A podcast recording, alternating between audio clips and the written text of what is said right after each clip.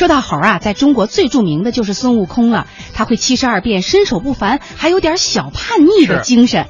那就是这么一只家喻户晓的猴，它的形象也是不断变化的。您来听听它是怎么变的。来此一试，带俺闯将进去。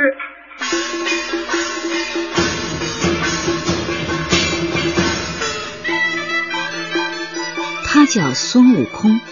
是中国人心目当中的超级英雄。他诞生于明朝的白话小说。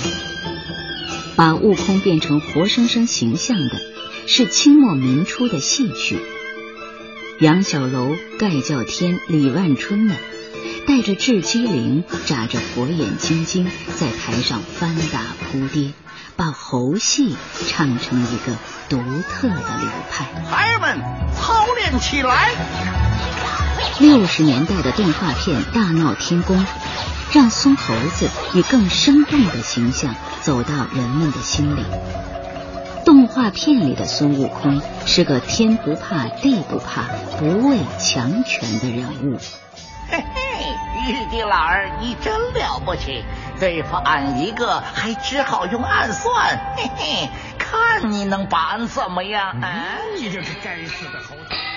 这不，同样在六十年代，除了动画片，由六龄童主演的少剧《三打白骨精》，通过大银幕也为人们熟知。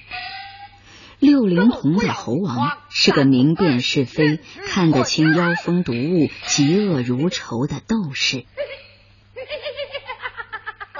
你说怪不怪呀？孙敬修爷爷的故事里也有一个孙悟空，在他慈祥的声音里，小时候机灵、聪明、活泼、勇敢。他活了，腾一蹦，他就跳下山去了。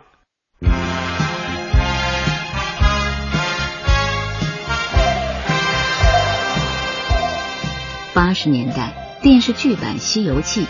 少剧猴戏宗师六龄童的儿子六小龄童，成为几乎每一个中国人心目中的孙悟空。你挑着担，我牵着马。妖精在哪儿呢？妖精在哪儿？好你个小妖怪！你以为我不认得你啊？你变化了骗谁？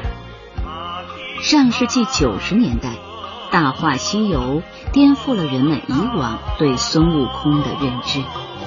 他深情也搞笑，少了点神性，却更像当下的我们，像我们一样爱恨，像我们一样同命运抗争。曾经有一份真诚的爱情放在我面前，我没有珍惜。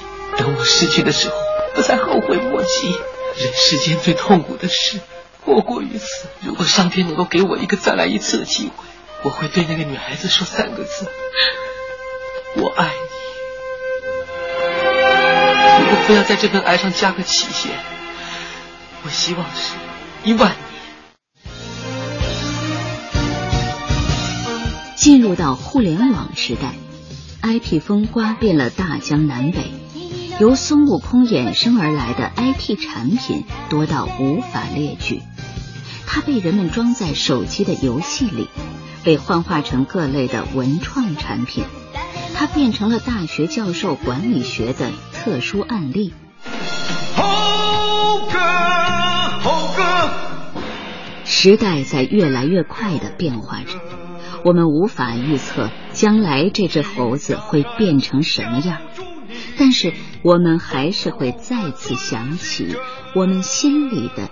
那个美猴王，因为它是中国人的集体回忆，也是骨子里的民族精神。当然，猴子们也不会忘记我们。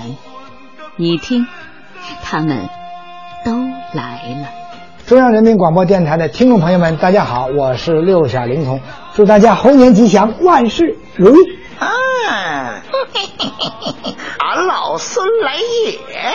祝大家身体健康，新春快乐，吉祥如意。